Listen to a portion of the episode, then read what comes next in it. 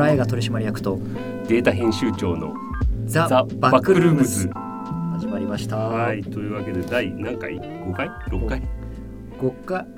6回じゃない ?6 回ですよね。多分。6回目ですよ、ね5回目があれだったんで、はい。えっとなんだ？ジェームズ・ワン。ジェームズ・ワン。はい。なんとか続いてますね。ね。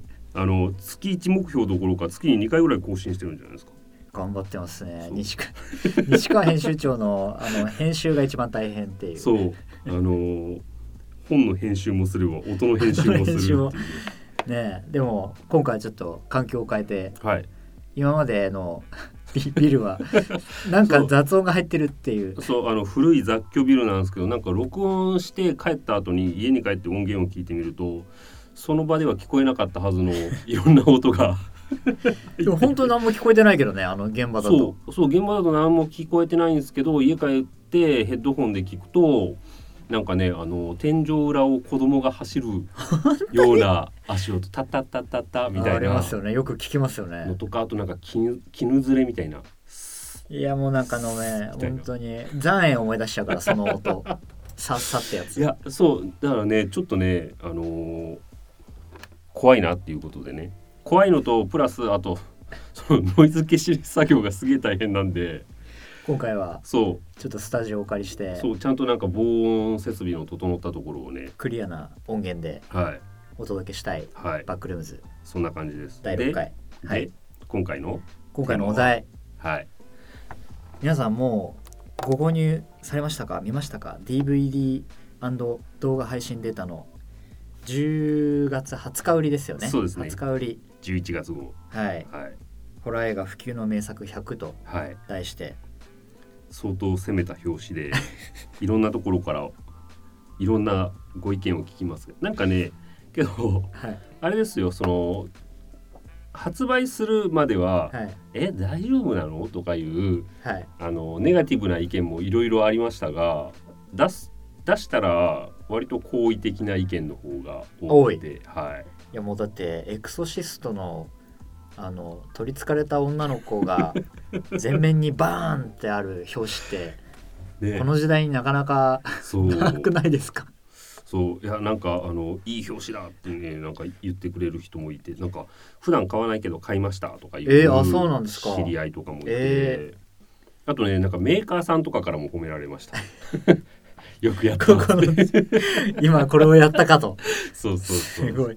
すごいいいじゃないですか。あとねその表紙だけじゃなくてその企画の内容も結構あの喜んでもらえてる感じがしてあのね実は取締役はね今回ね初めて参加させていただいて。参加していただいてもう本当にね数々のホラーの達人たちがはい。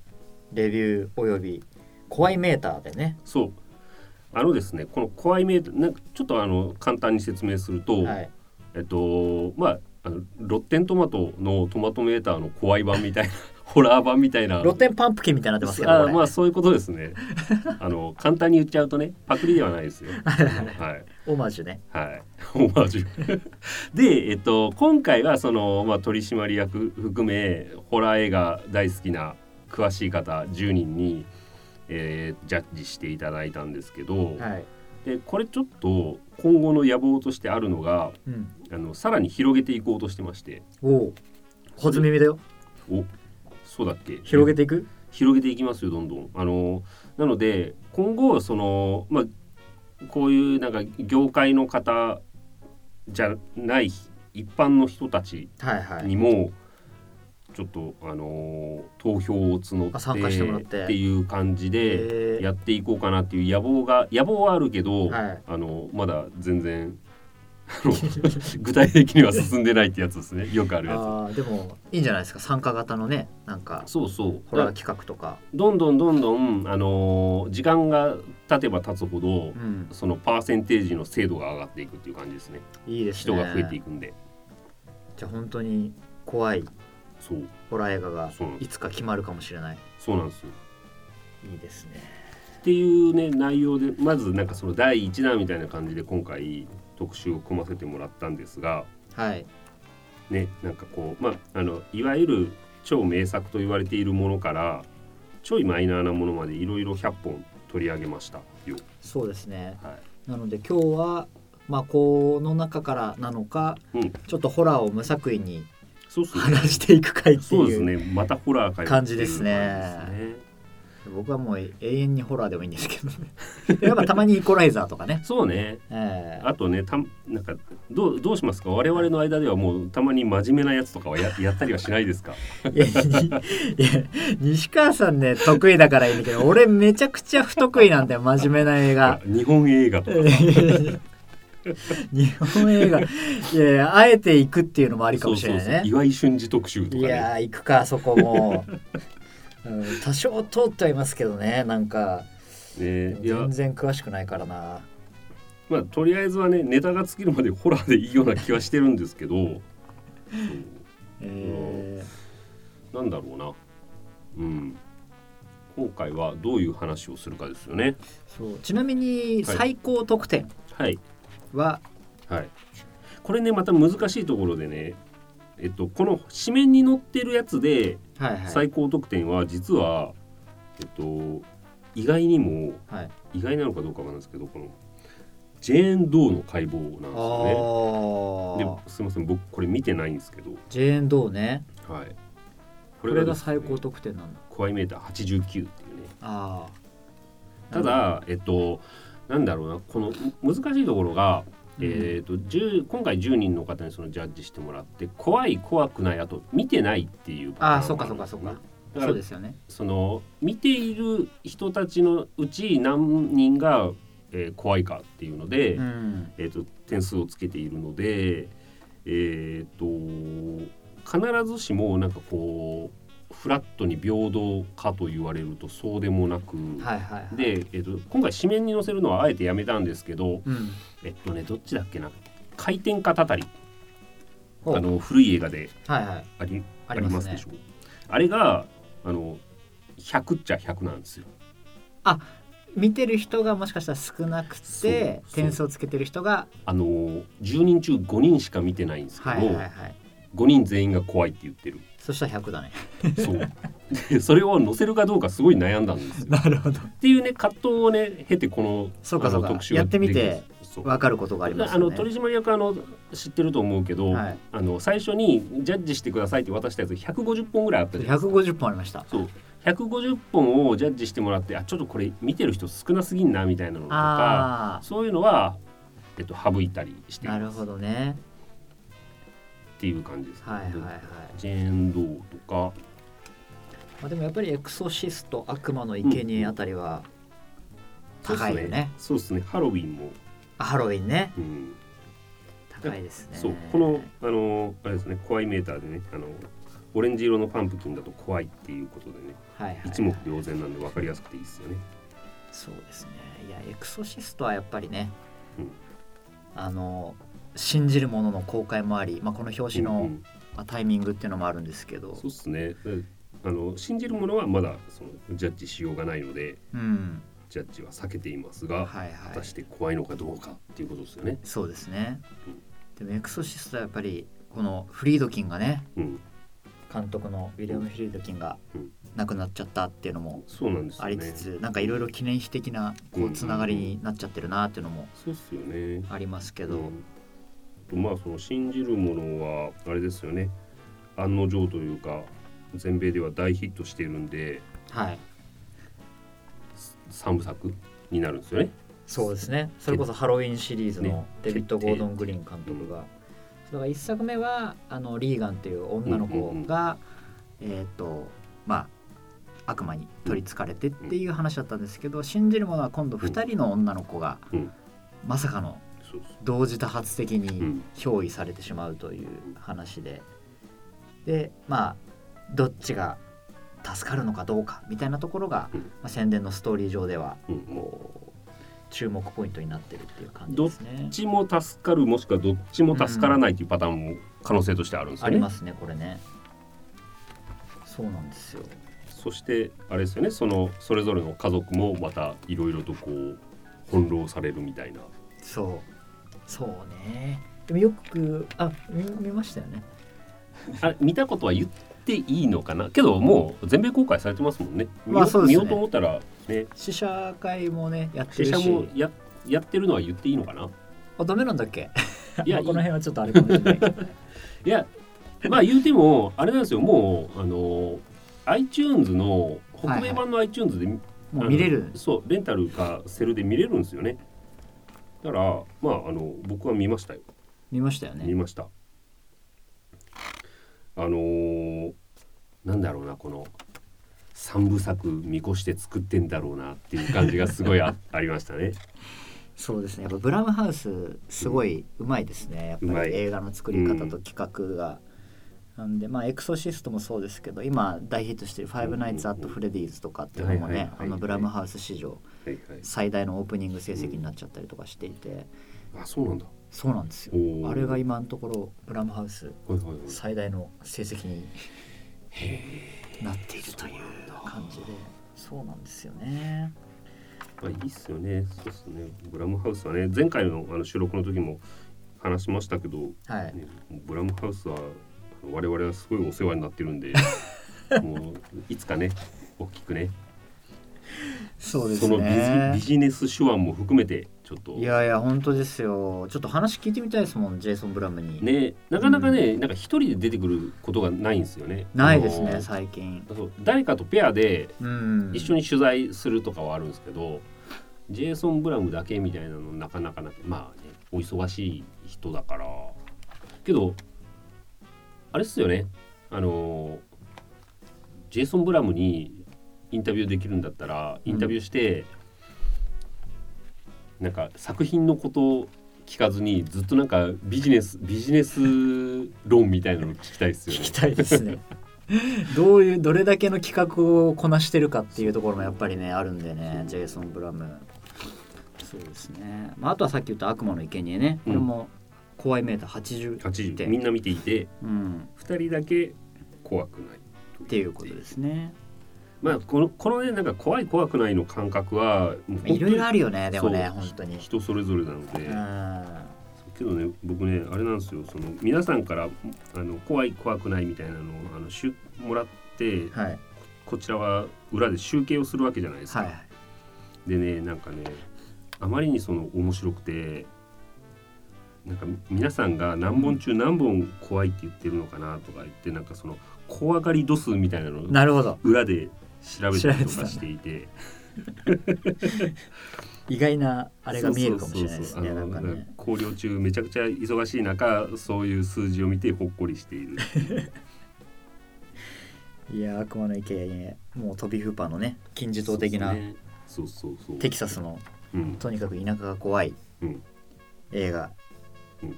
ですね、悪魔の生贄でもこの悪魔の生贄も、うんもうすごいシリーズ化もされてるし、うん。リメイクもされてるし、ん。ついちょっと前もネットフリックスでねありましたね。いきなり悪魔の生贄の新作がうん。出るという感じでしたからね、全部でね9本ある9本？うん。ここにねちゃんとねあのシリーズ何本あるかみたいなのもね、あ本当だ。書いてあるね。紙面にそういう意味でもね皆さんね買って読んでいただけるとねためになりますよ。そうですね。隣のハロウィンとかねさらに13本ありますもんね。ハロウィン多いわ、まあ、ハロウィンもうだって直近で3本足されてますからね。そうそう。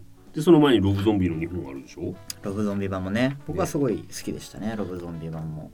あとあれだっけ？なんかテレビシリーズかなんかになりますよっていうニュースが。あ今ねなんか A24 となんだっけなミラマックスだっけなが多分あの争って権利を。はいはいはい。でミラマックスの方が確か権利を取得していたような気がしますね。なるほどそうなんですよ。でもそれ言ったらあの13日の金曜日だって、うん。あの A24 で、うん。あのドラマかな？ああるよね。そっか。クリスタルレイクみたいな、はいはいはいはい。13日の金曜日僕ねなんか最近ねあれですよ。仕事しながらあのたまにその仕事しながら脇に iPad を置いてはい。映画をなんか吹き替え版とかで流しながら BGM みたいに仕事してるんですけど この間久々にジェイソン X をそれで見たんです。ジェイソン X いきなりそこ行っちゃった。まあ一番。ジェイソン X ねもうほんとね何もかもが緩すぎてちょっとびっくりしちゃったんですよね。すね。あのーまあ、見てない人いるかもしれないですけどジェイソンってねまああのー本当にホラー映画のあのアイコンうん的なね、ホラーアイコンがいるんですけどあのジェイソン X10 本目ですよねこれだからね。ジェイソン X は宇宙に飛び出すっていう宇宙船の中でうん。ジェイソンがもう復活してしまって あの血濡れの戦いが行われるという。話ね。そう。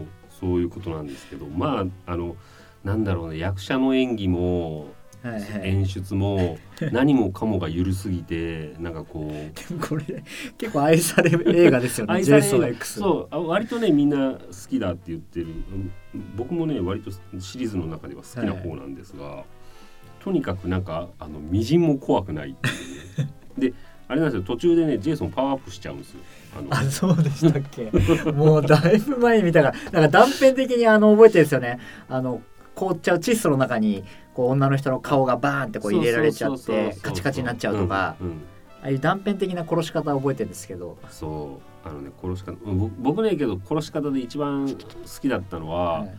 寝袋に人を入れてそのまま木に叩きつけて殺すっていう。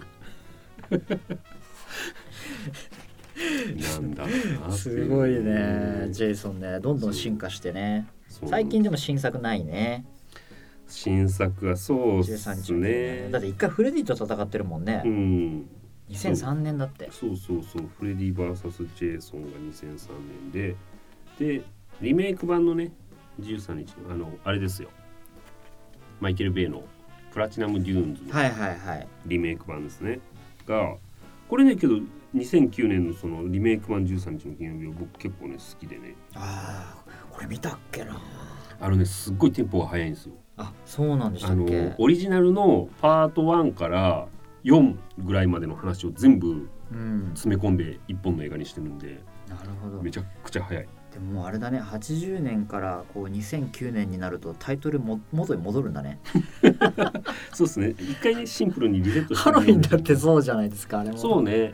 けどハロウィンはややこしいのはあれは続編なんですよね一作 そうなんですよね。でも今の時代にハロウィンとして戻ってきちゃったっていう感じだからあねれがなかなかややこしい。ややこしいですよね。エルム街の悪夢も同じですね。この84年に1作目で、うん。うんうん2010年にエルム街の悪夢になってるからね。そうですね。これも同じくプラチナム・デューーンのリメイクなんですね、はいはいはいあのジャッキー・アール・ヘイリーがああそうでしたやっねてましたねエルム街のこの辺は怖いメーターそんな高くないですね。50%ぐらいって感じなんでね。まあ13ギリギリ怖いといえば怖いかなぐらいですね。あーでも13日の金曜日はなんかやっぱり僕幼少時代にこう、うんうん。おばあちゃん家とかで、うんうん。それこそそういう金曜ロードショー、まさに、あの13日の金曜日とかになるとやるみたいなイメージがあって、その時やっぱすごい怖いイメージありましたね。怖かったっすよ、うん怖かったけどやっぱシリーズ進むにつれてちょっとなんかネタ化というかね。アイコン化しすぎてみたいな感じですよね。アイコン問題あるよね。そうですあのやっぱ貞子とかさ、うんうんうん。あの呪音のね、うん。あの敏夫くんとかかや子とかもやっぱアイコンが強すぎるとそうなんネタ化して、まあ、映画の中でもミームになってっちゃうっていうのがちょっとこうホラーアイコンのこうあるあうるんだね、なんかありねね。うん、でチャイルドプレイかチャイルドプレイねあーこれもすごい。でもこれは1作目88年チャイルドプレイそして21年はチャッキーになってる、これチャッキーはねあれですねあのテレビシリーズですね。あそっかそっかそっか。テレビシリーズか。で映画でやってるのはチャイルドプレイになってるんだまた。そう。あの、マーク・ハミルがはい。声をやった、もう最終的に AI 搭載の。そう AI 搭載の。だあのミーガンとね話はほぼ一緒ですよ。一緒だよね。ミーガン斬新そうに見えても、うんでもチャッキー、チャイルドプレイでもうやってたっていう。感じはちょっとありましたよね、なんか。ね。面白いな。あと資料の腹渡ね。資料の腹渡ねもうみんなが認めるあのコメディなのでこれはあの怖い。怖いメーターはもうボロボロです ボロボロボロっすね。うん20とかね、そんぐらいです。死霊のはらわたライジングとかもねこれも面白かったですね面白かった。今年のやつですね。うん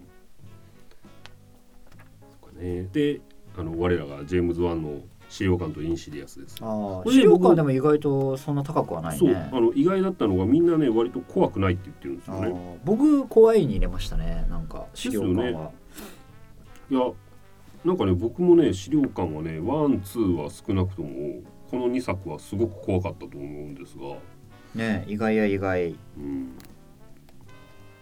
まあ、実話ベースでねっていうのもあるし。そうそうそう。インシディアス。インシディアスもそんな高くないね。44%そうなんですよね。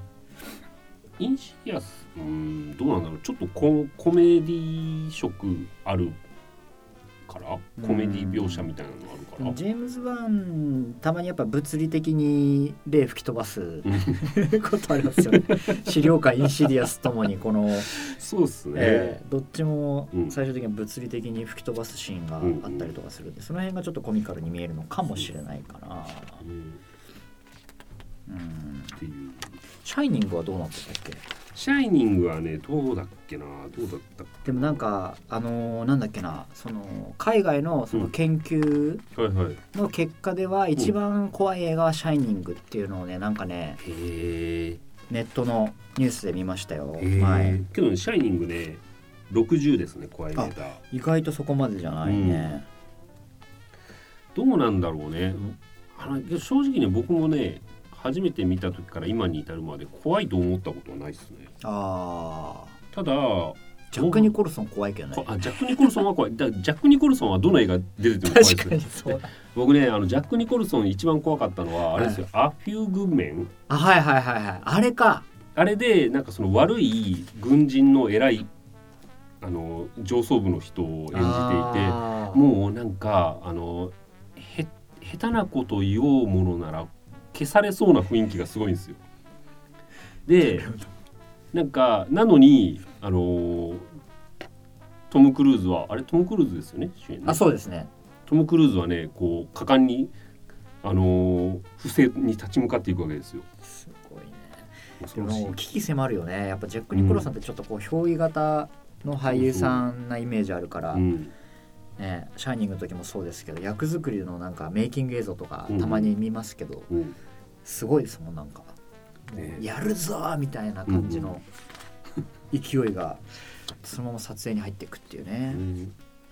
シャイニングシャイニングが載ってるページはねちょっとスティーブン・キングものでまとめたりしてあキング先生ね。そう。やっぱこうホラー映画欠かせないそうそう、ねもう巨匠帝王ですよね。ね、ほらけどあのミストとかは怖いメーター80なのでやっぱみんな怖い。怖いというかなんか嫌な気持ちになりますよね。そうですね。だからあのー街の中で急に謎の霧が発生して、みんなスーパーマーケットに立てこもるんだけど外に行くと何かに食べられたりとか殺されてしまうっていう話でね。ね、でもこれかなり不条理な映画ですね。これはあれじゃないですか？いわゆる一コア系ってやつじゃないですか？一コア系ですね。だからそのスーパーマーケットの中で、ある種こう人間の中のヒエラルキーというか、うん。コミュニティが勝手に出来上がって、うん。で宗教を信じる人と、うん。まあ、そうじゃない人とこう対立したりとか、うん。本当にこうカルトが生まれる瞬間を目撃するみたいなイメージもあるし、そうね。そういう怖さもありますよね。でも本当にクリーチャーもね怖くて気持ち悪くて。ちゃんと出てくるんですよクリーチャーも。ねあの最初のタコみたいなすごいうん。触手から。ちっちゃい雲がいっぱい出てきたりとか、なんか巨大な何かが姿が見えないとかね。でもこれは僕ねミスト見た時ね究極のこの嫌嫌なロミオとジュリエットだなって思ったんですよ。ロミオとジュリエット？はい。もう最後にうん。すごいすれ違いが起きるじゃないですか。そうね。だそのラストのあれあれなんですよね。その監督フランク・ダラボンのはい。あのアレンジなんですよね。原作にはそういうのはなくステてィーブン・キング先生のにはそそうういう原作じゃなかったのか。そうでフランク・ダラボンってほらスティーブン・キングの結構お気に入りじゃないですか。うん「ショーシャンク」と確かに「グリーンマイル」とやって。でフランク・ダラボンがキング先生になんか今回ミストラストをこういうふうにやってみようと思うんだけどって言ったらスティーブン・キングが絶賛したっていう。スティーブン・キング絶賛ですいよやーよくある。しょっちゅうある。ねえ。いやでも本当にまあある種綺麗なラストではあるよね。ねえ。いやけどななんか嫌な感じですよね。やっぱもう一回見たいとかあんま思わないもんな。僕結構見ちゃうんだよねミスト。そうなんだ。だ でもクリーチャー見たさだけどね、はいはいはい。はいどっちかというと。ってやっぱラスト結構きついきでしょ。ついよねっていうね一応うん見てない方のためにネタバレは避けるような感じにしておりますが、そうね。あミザリーとかもね。これうん。僕やっぱ結構好きでしたね。これもふ、うん。これも不条理じゃないですか、うん。あと痛いっていうね。あーあれだよね。小説家ですごいファンなんだよね。そうそう。狂信的なファンの女性にまあ最初ちょっとこう解放されてるのかと思いきやどんどん監禁されていくっていう話で。あれですね。書いてる本のあのシリーズであの次の巻内容どうなるのかなとか言われてでじゃあ看病してくれてありがとうっつってあの先に読ませてあげるよって読ませたらそのなんだっけなお気に入りのキャラクターが死ぬのかな？なんか不幸な目に遭うのかな？なんかでそれでブチギレて虐待作家先生を 虐待し始めるっていう。これはあれですね。スティーブン・キングの実体験に基づくというかあの実体験？そうまさにこういうことが起きたわけではないですけど、はいはいはい。なんかやっぱりこう狂信的なファンっているわけじゃないですか。でちょっとなんか自分では想像もできないような不条理な、うーん。なんかこう要求とかをしてくるわけじゃないですか。確かに。そういうファンが怖いねっていう。あー。確かに確かに。でもキング先生やっぱり自分のその幼少期のトラウマとか、うん。まあそういうあの作家になってからもそうですけどやっぱりこう恐怖の着眼点がこうすごい身近にある感じはしますね、なんか。そうだななんかね僕ねあの何の作品だったか忘れたけどあの宣伝の人にスティーブン・キングの映画って大体雲出てきますよね。なんでなんでしょうねって聞かれて調べたら坂さんになんか雲が嫌いだからだったっていうすごいシンプルな答えがだからさっきのミストといいうん。あと「イット!」だよね。イットねイットのイットはもうもろにね。ね。うんまあ、ティム・カリー版からもそうですけど、やっぱり最終形態がね、あの雲みたいなところもありますし、やっぱそういうトラウマがね彼のこう、うん。なんだろうね作家のクリエイティブのところにあるんだろうね芯のところに。てことですね。うん、あーあとあれだね。ジョーダン・ピールね。ジョーダン・ピールはい。まだ作品の本数は多くないですけど、もうやっぱ全作品、うんもうなんだろうね頭角を現してるというか。そうっすね。これ多分ねアスが入ってないのははい。落としたんですね。あ。あのあえて。多分そんなになんか怖くなかったのかそれとも見た人が割と少なかったのかみたいな。るほど。ゲットアウトアスノープ。この3 3本つですね。だねけどあれですよね。他にもなんかテレビシリーズをプロデュースしたり、はいはいトワはい。イライトゾーンだっけ？あそうですね。ね。トワイトライトゾーンやってますね。とかやってたしあとなんだ？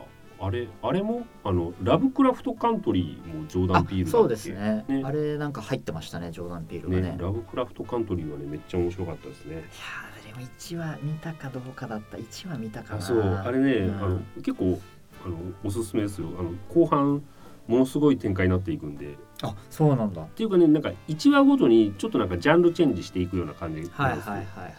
だから割と飽きずしかもなんかその話の展開も意外な方向に行ってなんか SF みたいな回とかあるんですよね。異世界に行っちゃうとか、いや本当でもさ西川さんどうやって時間作ってんのっていうぐらい見てるよね。だって試写にも行くでしょ？行きます行きでます。すねまあそういううーなんかテレビうん。シリーズとかうん。配信も見たりとかするじゃないですか。動画配信データっていうからに、でテレビシリーズなんてねそんな2時間で終わるものじゃないじゃないですか。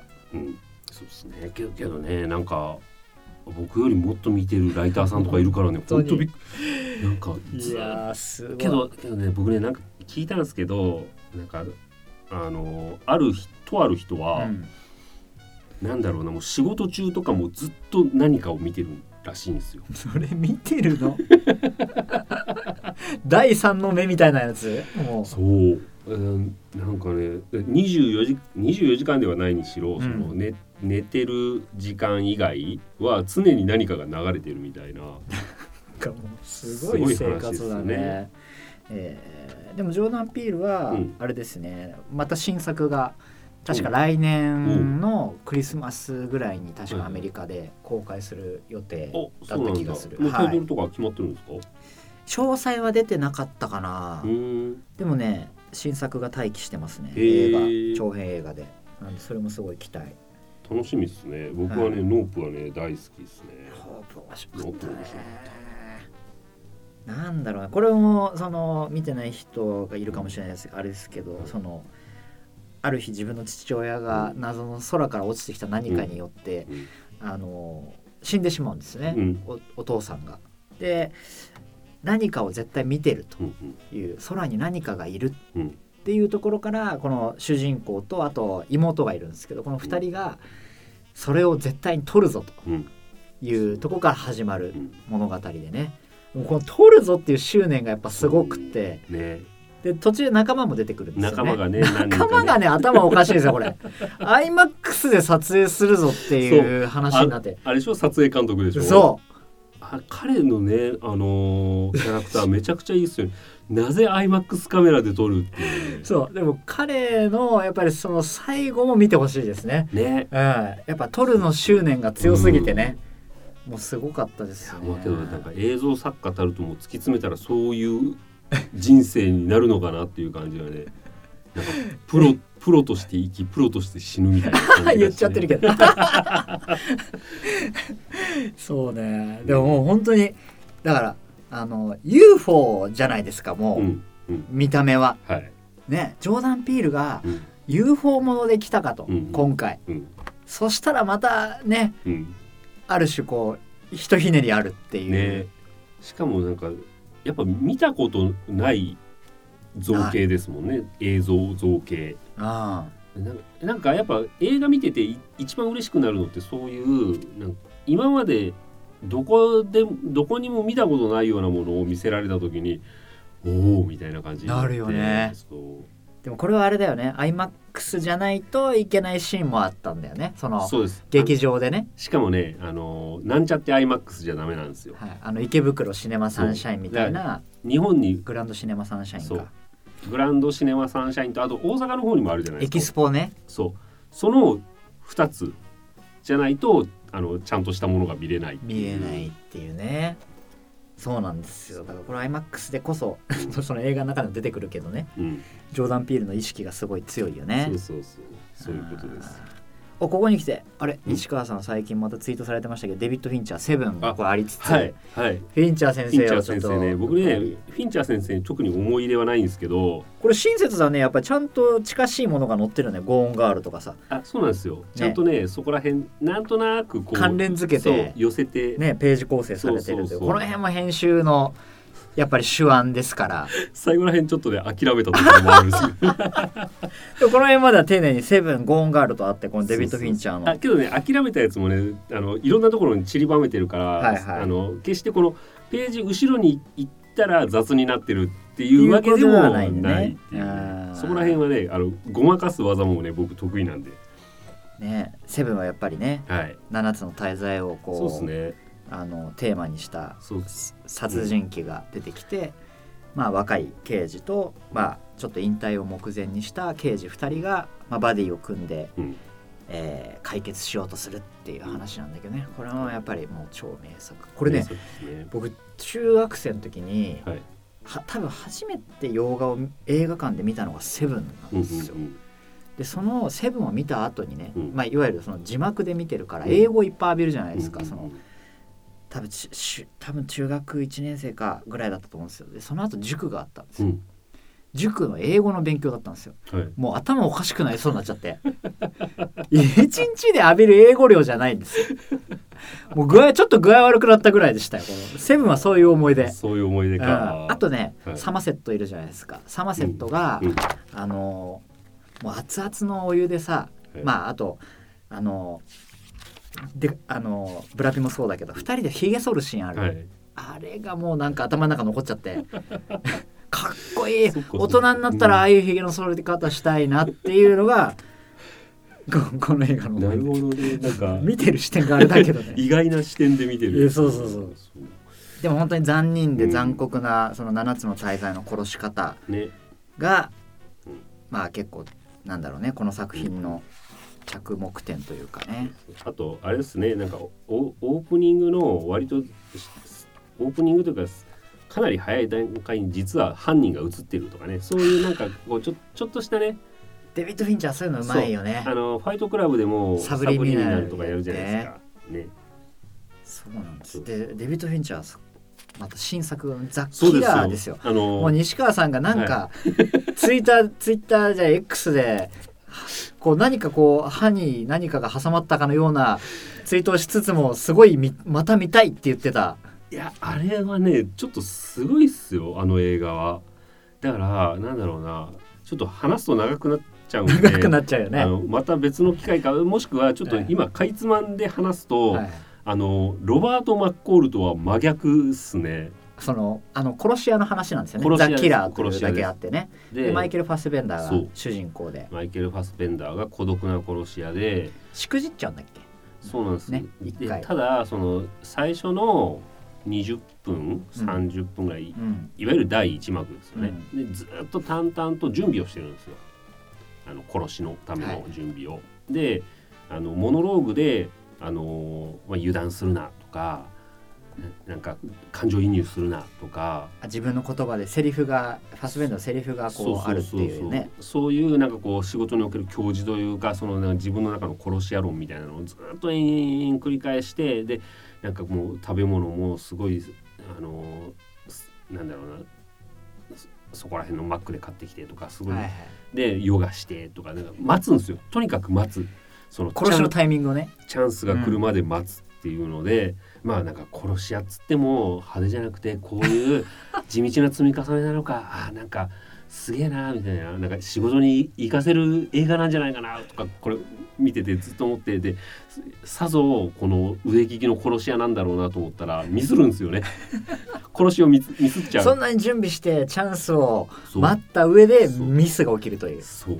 でミスってでその後逃げるんですけど、うん。まあそのなんか逃げるかつあとその逃げちゃったがためにそのうん自分の身内親しい人がちょっと危害が及ぼされてっていうそそのなんだろうな復讐じゃないですけどその人たちのためにっていうなんか話が主なはそのメインの話の筋なんですけどなんかやることなすこと割とこう行き当たりばったりで全然こうなんだろうなその予測しろとかなんか普段から言ってるくせに、うん。全然予測できてねえなみたいなっていう で感情移入するなとか言ってなんか感情移入してちょっとなんか殺すのためらっちゃったりとか。なんかの戒めムービーなんですかねこれは。いやだからねなんかねちょっとねあのダメダメな殺し屋の珍道中みたいな若干見方によってはコメディともまあ確かにね。取れるのであの面白いですよおすすめ。いやいや見たいんですよザキラは。けどトーンは完全にシリアスなトーンなんですよ。あのデビッド・フィンチャーの。そう。そこがまた面白くて。っていう感じですね。うんあのちょっと関係ない話だったのでこれぐらいにして。いやいやいやちょっとまたねあの多分11月の10日からネットフリックスで配信が始まる開始されるんでそうそれ以降にねあのもうちょっとそう。深掘りしてみたいね。ねネタバレありでねいろいろ語ってみたい。ちょっとね僕はねこれシリーズ化して1年に1本ぐらい見たいかなっていう。あそんなに？えうん。それもうあれじゃん。イコライザー現象じゃん。そう。そうなんですよ。でイコライザーは常にマッコールさんがあの完璧に仕事をこなすシリーズなわけじゃないですか、はいはいはいずっと見たいじゃないですか。かっこいい、はい怖い。みたいな。で片やザ・キラーは毎回失敗すするっていうねマイケル・ファスペンダーがかっこつけて毎回失敗して逃げて みたいな。いろんな人に追われるっていう。面白そうだそうね。ねザ・キラーちょっと注目ですね。石川さん的には何かこう注目作注品目。トピックあります？なんだろうなけどねヘレディタリーはねやっぱ大きくしてるだけあって、あヘレディタリーね。大好きなんですこれねだからあのアリアスターっていう監督がこううん。出てきてう、んでヘレタリーは本当になんかもうなんだ今世紀最大の恐怖みたいな、あのやっぱ宣伝文句があってでも中身がよく分かんなかったうんです、そのうん何まあ継承ってついてるからにうんやっぱその家族間で何かがこう受け継がれるんだろうなと思うんですけど、何を見せられるのかが分からないうんホラー映画だったから、うん。僕もこれは映画館で見に行ったんですけど、すごい怖かったですよ。ね、最初ミニチュアからね始まってね。そミニチュアかなって思ってたらみたいな。うそうそうそう。もう導じ入導入からすごいですよね。すごいその細かいやっぱり美術もそうですし。うん。いやまああのなんだろうねこう悪魔的なうん。こう話じゃないですか、うんなんか最終的には。でもなんかやっぱそこの中で、うん。本当にこの人間関係がぐずぐずになっていうんく怖さ。ねもう家族ってやっぱり何か間違えるとこうなっちゃうんだっていう怖さ、そうっすよね。けどね俺ねこの映画で一番すごい記憶に残ってるのはうん。俺あのかみさんと見に行ったんですよこの映画を。はいであの2人でまあ前々から気になっててで、はい。ヘレディタリー見に行こうかっつって見に行ったらめっちゃ怖くてめっちゃ怖かっためっちゃ面白かったよって取締役に LINE したら俺も今見てました。あそうそうだ同じタイミングで見てた。そうそうそれ覚えてるわ、そう。そううん、ちょうど多分劇場出たぐらいに LINE が来てたそうそうそうそう。うん行動が一緒だったっ一緒だったよね。怖いね。怖いんですよ。シンクロニシティですよ。有安さんもだからこの後に、うん。まあミッドサマーがあって、うん。まあこれは日本でもすごい大ヒットしたホラー映画でしたけど、今度あの某は恐れているというねね。あの新作が。その2月の？来年2月16日かな。16日公開で。このこのねあの本のねあの構成で、ね、ミッドサマーの横にウィッカーマンを置いてる意地悪さを確かにそうだね。気づいてほしいですね。ここうまく うまく配置されてるよそう。そういうことをね。そういうことをやってね。遊遊んでますね。そうそうそう。僕はねミッドサマーよりかはウィッカーマンの方が全然大好きですね。ウィッカーマンもねこれ2006年にねあのニコラス・ケイあジ主演ですよね。リメイクされてそっちは面白コメディになってるんで。ニコラス・ケイジ。蜂が蜂がっつって。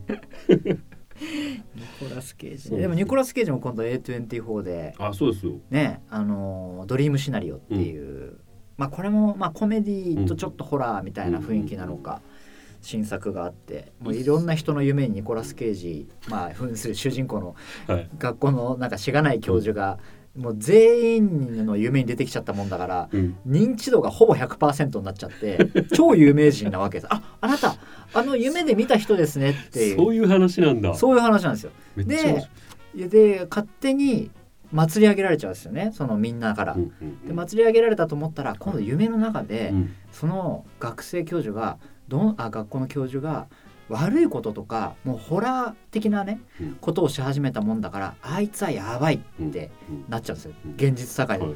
だから誰にもうん。何にも言ってないのに勝手に人気になって、はい。勝手に人気が落ちていくってえいう、ーそういうちょっとね、はい。やっぱり現代のちょっとやっぱそういう SNS 的なところも含めて、なんかこう、ね描かれてるんじゃないかと僕は思ってはいるんですけど、取締役すごいですね。もうもうなんか全編見たかの見たかのようにね。もう一切見ておりませんこれ。すごいな。なんかよなんか予告とかまあねなんか資料とか、ネットに落ちてる情報だけどそんだけ語れるってすごいですね。やーだからなんかね面白そうですよいやねニコラス・ケイジももうほら借金返し終わったわけじゃないですか。だからこんこんこれからはちょっとなんかこう攻めたやつとかいろいろこういやそうね。でもなんかもしかしたらやっぱりその演技がすごい評価されるから毎回彼は、うんだからねまあ本当だったらアカデミー賞とか、そういうのにまたこう行ってほしいなってちょっと思っちゃいますけどね。そうっすよね。あとね僕ねそのこの間なんか自分の中でプチニコラス・ケイジ祭りみたいなのがあって それもまた仕事しながら。楽しそうじゃないですか。あのスネークアイズ。スネークアイズ。コンエアああいいねあたりをこう仕事しながら見てたんですけどザロックは。ね次見ようと思ってたらもう夜になっちゃったんでそうなんだ。ちょっとあの次回に撮ってるんですけど あのスネークアイズとか僕あの本当僕の中でね100点満点の映画なんですよ、ああうん。あのギラギラしたニコラス・ケイジだよね。あの異様にハイテンションっていうね、うん。であの映画はあの冒頭開始13分ぐらいあの、まあ、疑似ですけど長回しなのでその間延々ニコラス・ケイジがハイテンションでなんかボクシング会場を動き回るっていう、ちょっとねなんだろうな。正気じゃ見てられないような映画なんですよね。あれねたまんない。そうだからニコラス・ケイジはだからまた多分ねもう本当に来ますね評価される役者さんとしてちゃんとして評価される時がねもう来ると思いますねね。また。い。いですね。アリアスターからの。ね。あとねあと僕意外とねイベントホライゾンこれ大好き。僕ねこれ見てないんですよ。あ見てないですか、うん。これぜひ見てほしいですね。なんかこれもねぶっ飛んでますよ本当に。だってあれじゃないですか。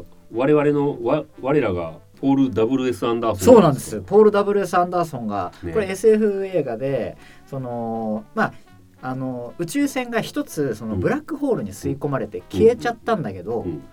ある日見つかるんですよ、うんうん。そのここに、うんあのこの座標にあるからそれをまあ救いに行くぞと船員を救いに行くぞって言ってこうその船に行ってで中をこう調べ始めたら怪奇現象が起きてくって話なんですけど。めっちゃ面白いじゃないですか。いやめちゃくちゃ面白いですよ。面白いしうんいや本当にうわーっていう地獄映像を見せられる映画になってるんでこれぜひ見てほしいですね「うん。リベラテ・トゥテメ」っていうねうん。この呪文だけ覚えておいてください。この呪文がねもうすごいんで本当にに。ぜひ。いやーちょっとねなんか今回この特集やってて改めて思ったんですけどやっぱその自分見てないなみたいなのもうん。結構あってなんかですよね。僕もそう。ありますあります。今の話とか聞いたりとかその特集を頑張って作ってる間とかいややっぱなんかこれ改めて見たいなとかちゃんとなんかももっとそうなの。そう追いかけなきゃなってねね。僕。も意外とねクラシックホラーがねそんなにうん見れてないんですよねうん実は。だからちょっとねその辺を。触れる時期を作りたいなって思ってるんですけどねあのこれですね。It Follows ですね。あ It Follows はまさかの続編。ぜひフォロー They Follow っていうね。もうどんだけ出てくるんだっていう であれでしょ？いいわゆるそのエイリアン形式ってことでしょ？1の時は1匹だったけど 2, 2になったらたくさん来るっていっぱい来るってことですよね。うんこれ「イット・フォローズ」はねすごい革新的なホラー映画で、デビッド・ロバート・ミッチェルっていうね監督が撮ってたんですけど、そのうん。性行為をすると、うん。その呪いが移ってしまうと。うん。で性行為をそのももともと持ってた人はその移した人が死ぬまでは自分のところには来ないっていうルールがあるんですよね。でしかも移された人はその呪いがいろんな人の形になって出てくるんで、うん。友達としてこううん。近くに寄ってきてる時もあるし、うん。全然知らない人として寄ってきてる時もあるからしかもこう走ってきたりとかしないんですよ、うん。ずーっと歩いてくるんですよ。あれね気持ち悪いですねあ気のななんかさおおばあちゃんみたいなのがさはいはい。ちょっとちょっとずつさ奥から近づいてくるシーンあったでしょ？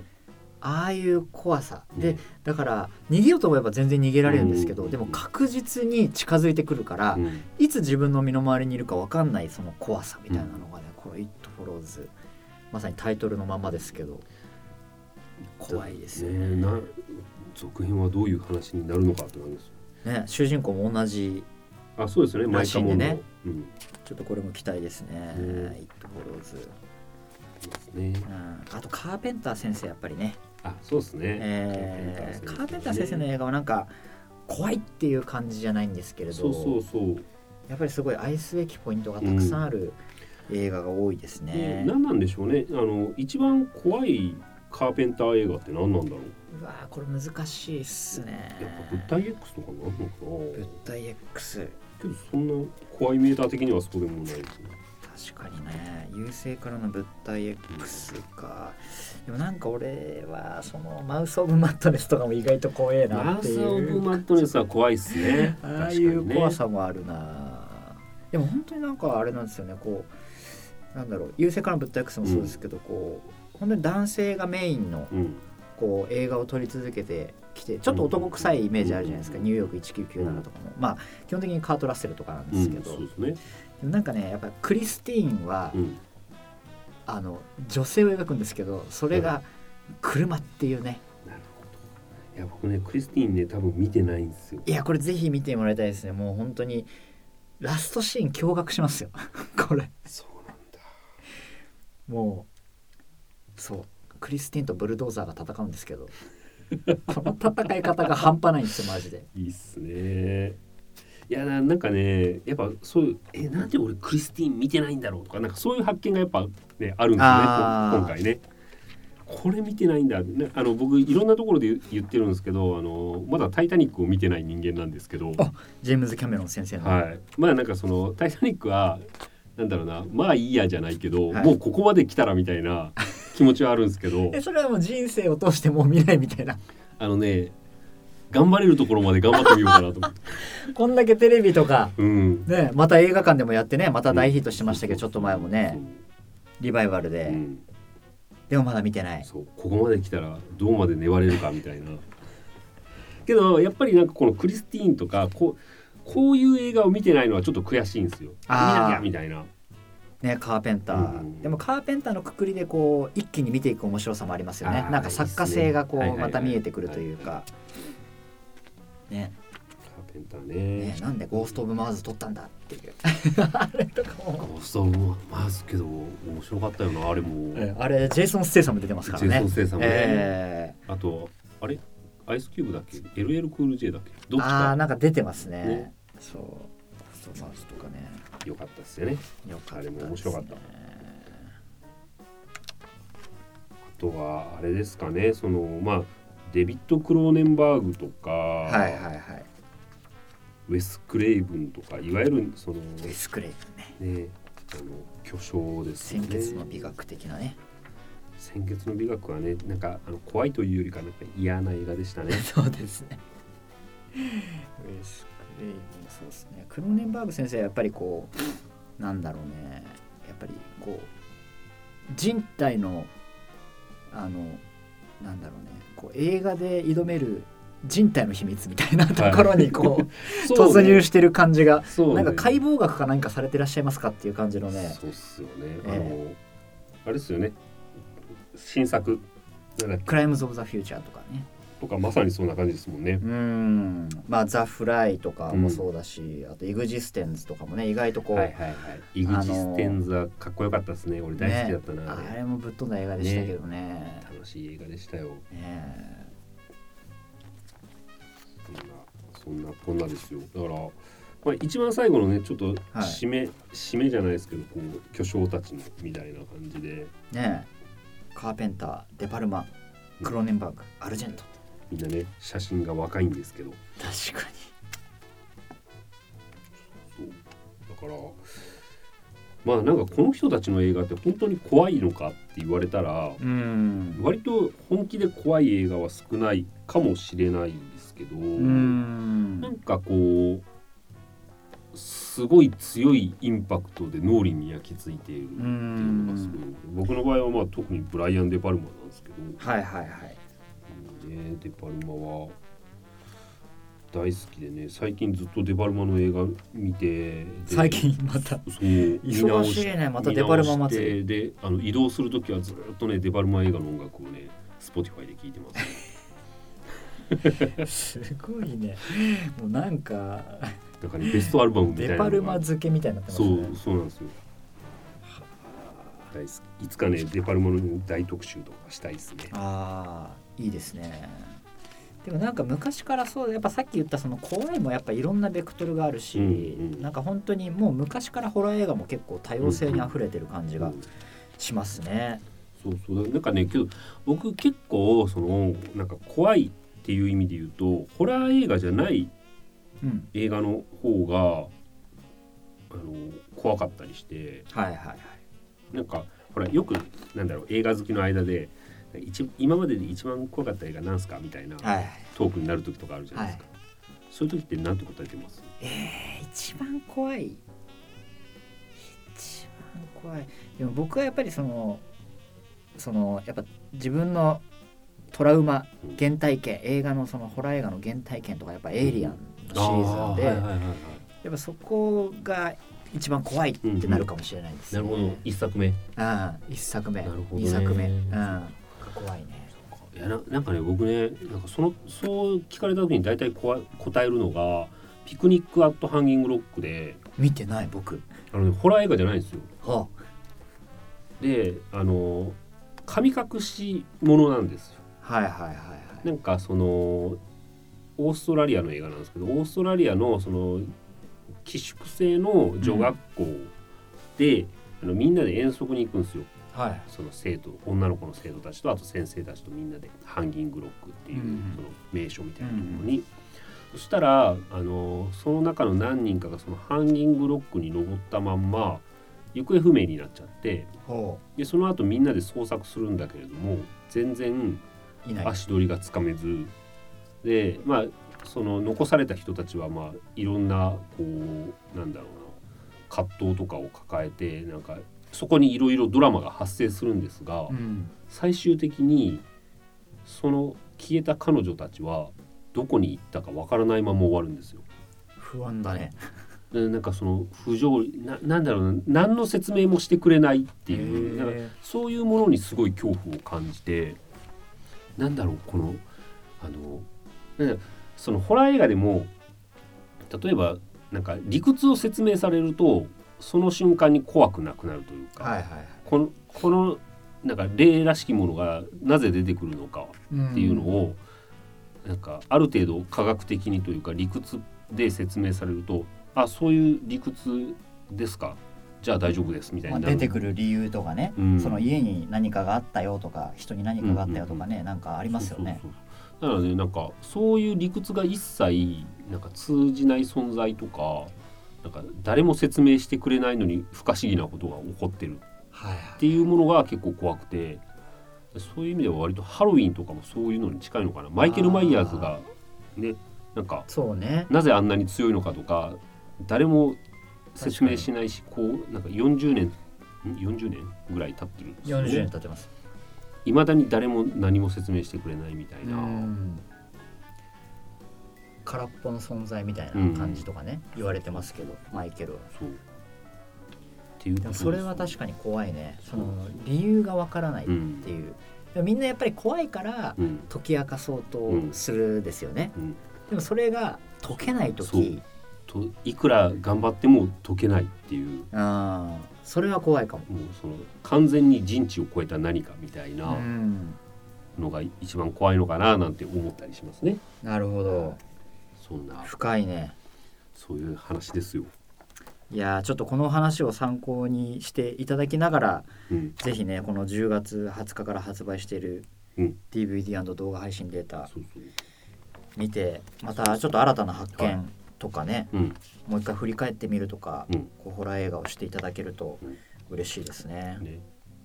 はい、で、まあなんかね、あれなんですよ。その年末12月のあもうもうに日程も決まったので12月の9日にまた東京コミコンでステージをやるんですが、コアコン。はい。そこもまたホラー映画のステージをやるんで、いいですね。なんかいつの間にかホラーのおじさんみたいになってきてるんですけど あの今皆さんから絶賛募集中なんですよ。あれあの今年のベストホラーみたいな。おおなるほど。この本誌でもあの読者アンケートで投投票してもらってるし、うん。あとツイッターでもツイッターじゃないですね。X ですね。でもあのハッシュタグつけてあのとんなんだっけ東京コミコン東京コアコンかな。なんかそういうハッシュタグつけてあのこの映画が面白かった。怖い。怖いかな？怖いというよりかはベストですね。はい一番面白かったホラー映画なるほどなるほど。を投稿してくれたらあのそれをね集計してステージ上で発表すると。発表しますから気になりますね。何なんだろう今年まあままだけど言うても2ヶ月？そうですね。2ヶ月弱あるから、どうだろう残るホラー映画はそこまでうん、多くない？多くないですねまあ一番大きい玉が多分エクソシストなんエクソでしょうけどシストだね。あとね我々としてはねサンクスギビングが待ってますからねクスギビングあるね。これが12月12月の29とかだよね。29かな？はい本当に年の瀬に感謝祭。そうこれは景気いいね。すごいですよねサンクスギビングって11月23日なのになっていうね ちょっとちょっと後ろ倒しにしては僕は憎いですよ。ねええあとなんかあんのかな？あけど、まああれトークトゥーミーがトークトゥーミーがね、12月の22日公開か。うん、トークトゥーミーは面白いですよあれは普通に面白い最高ねっすよくやったって若いのによくやったっていう。あのもう監督ね監督兄弟がね最高。もう30歳のね若い YouTuber 出身のね監督だったりとかするんですけど非常に面白い映画を作ってるんで、そうそうそう。あのインタビューしてきたんで DVD データで、あそれもね、はい、記事がまた、、はい。い、12月20日の号に載ると思いまいですすね。超テンション高くてね可愛かったっすよ彼らは。そうです。チャーミングな2人ですね。うん。なんかね。あれ？に20代前半でしょまだ。に21にとか、あ監督、うん。あ30ちょうど。30代か。そう。30ぴったりぐらいかなあそうか。1992年とか。だね確か。かうん。30歳ぴったり。でも若いですから。若いっすよ「よーよーよー」って言って入ってきましたからね いいですね、うん。いやでも取材取材対象者にそんなこと言われたのは初めてだな撮影現場でもあんな感じなんだろうね。見てみたいよその。いやそう。でねなんかその宣伝の方からね、はい。もらったんですよ、はい。写真を、はい。あの紙面で使っていいよって。はいはいもうねあの暴れまくって収集がつかないみたいな写真ばっかりなんでね これもねちょっと期待してブレてるみたいなね。そうそうそうそう、えー期待していきたいですね。じゃあちょっと年末に向けてまたホラー映画がありつつ東京コアコンもねあるといううことではい。そこも現地行かれる方はぜひぜひうんうん。楽しみにしていただければと、そう。あのね東京コミコンはねあのコアコンはあれ置いといても東京コミコン本当ねあの映画好きなら行って損はないぐらいめちゃくちゃ楽しい場所なんで、ねでもなんか来てる人たちも今回またすごいね豪華な人たちが続々と発表されてるもんね今日もあれですよとある映画会社の方と電話で話していてなんか東京コミコンって今回が最後かっていうぐらい豪華ですよねとか言って。なんかもう 散り際の最後の大きい花火みたいな。そうそう。金使ったれみたいな。けどそうなんかねそういうことではなくでうん。本当に僕毎回東京コミコンのあのゲストの豪華さにはちょっとびっくり。ねでもまあ海外でもちょっと認知がね高まってるのかもしれないですよね、なんかあのね多分今後どんどんどんどん大きくなっていくメジャーになっていくあのコンベンションだと思うんで、うん、うん。ちょっとそこも楽しみにしはい。ていきたいですね。はい。はい、ということで第6でしょうか。回のはい。バックルームズはい。